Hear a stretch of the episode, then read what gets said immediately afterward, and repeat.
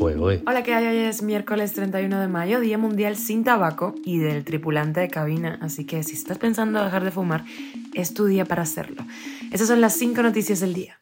Esto es Cuba a Diario, el podcast de Diario de Cuba con las últimas noticias para los que se van conectando. El empleo en Cuba va a la baja, casi un cuarto de millón de desocupados más en dos años. Díaz Canel condena las sanciones contra Moscú por invadir a Ucrania y arremete contra la OTAN. Te contamos los detalles. Tenemos nuevo Zoom de Diario de Cuba, nueva entrevista, esta vez con el actor Ricardo Becerra, que acaba de presentar un libro que se llama Sabrosura sobre los sabores, las recetas perdidas cubanas.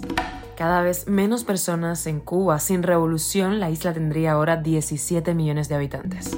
Cuba ha perdido un 25% de su capacidad de generación eléctrica en los últimos cinco años. Esto es Cuba a Diario, el podcast noticioso de Diario de Cuba.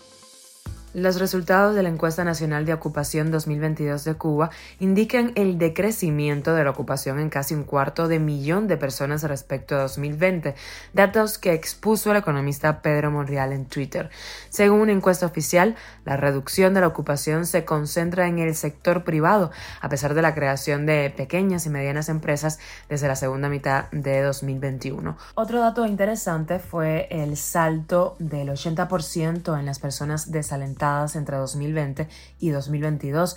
Más que un problema de cantidad, pudiera indicar un problema cualitativo del mercado laboral post pandemia en Cuba, así lo consideró Monreal. Cuba a diario. Y una noticia que nos sorprende, Miguel Díaz Canel dijo que su gobierno condena las medidas para expandir la OTAN a las fronteras de Rusia, así como todas las medidas y sanciones que adoptó Occidente contra Moscú tras el inicio de la invasión de Ucrania, que ellos llaman operación militar.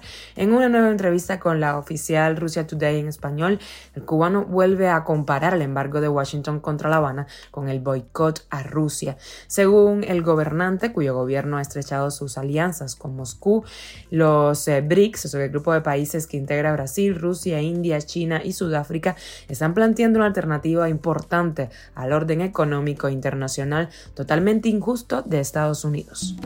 Y ayer salió el nuevo Zoom de Diario de Cuba, una nueva entrevista de esta semana con Ricardo Becerra, actor protagonista en la película Plantados. Él tiene un programa de cocina en donde invita a abuelos de diferentes nacionalidades ahí a compartir recetas y ahora saca su libro Sabrosura, rescatando los sabores cubanos que ya no existen. Bueno, desde hace 60 años.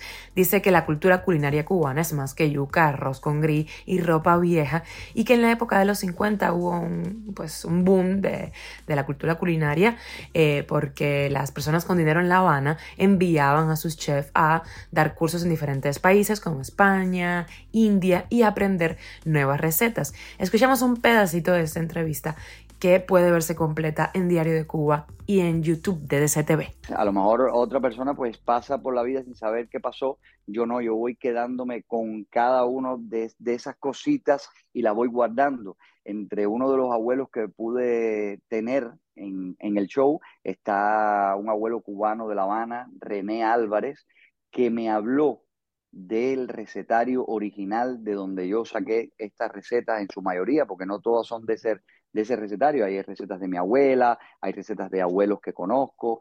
Eh, entonces yo me di a la tarea de, estudiar la historia que él, me, que él me hacía de unas monjas en La Habana en la década del 50 que se dieron a la tarea de recopilar recetas para hacer un recetario y con el dinero que ganaran con ese recetario, pues se le iba a poner a dos salas del Hospital Universitario Calixto García en La Habana. Estamos hablando de la década del 50. En el año 56, todavía unos añitos antes del ciclón del 59, las monjas logran llegar, llevar a, a buen término ese recetario, pero se hacen muy pocas copias. De esas pocas copias, yo he tenido la suerte de dar con una por este abuelo que te digo. Cuba a diario. Y nos vamos con un artículo de Roberto Álvarez Quiñones. La población de Cuba bajó a 10.600.000 habitantes. En 2022 murieron 24.600 personas más de las que nacieron y emigraron masivamente personas que integran la fuerza de trabajo, jóvenes Hoy en la isla hay 739.800 habitantes menos que hace 8 años, siendo hoy Cuba uno de los países más pobres del hemisferio occidental. Resulta que tiene cada día menos gente produciendo alimentos, bienes y servicios, y más ancianos y jubilados, niños y adolescentes que mantener. Si Fidel Castro no hubiera saltado al poder, Cuba tendría hoy entre 16 y 17 millones de habitantes. Habría duplicado su fuerza laboral activa, según Álvarez Quiñones. Y hoy el podcast se trata de pérdidas, eh, pérdidas laboral, pérdida también en la población y ahora hablamos de generación eléctrica. Cuba ha perdido un 25% de su capacidad de generación eléctrica en los últimos cinco años.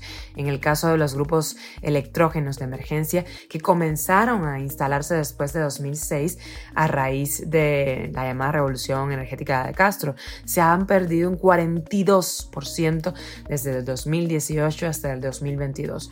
Los datos de la Oficina Nacional de Estadísticas e Información también revela que las metas para incorporar fuentes renovables de la matriz energética cubana ha sido un total fracaso. Esto es Cuba a Diario, el podcast noticioso de Diario de Cuba, dirigido por Wendy Lascano y producido por Raiza Fernández. Y hasta aquí llegamos. Gracias por informarte en Cuba a Diario. Recuerda que estamos contigo de lunes a viernes en Spotify, Apple Podcast y Google Podcast, Telegram y síguenos en redes sociales. Yo soy Wendy Lascano y te mando un beso enorme.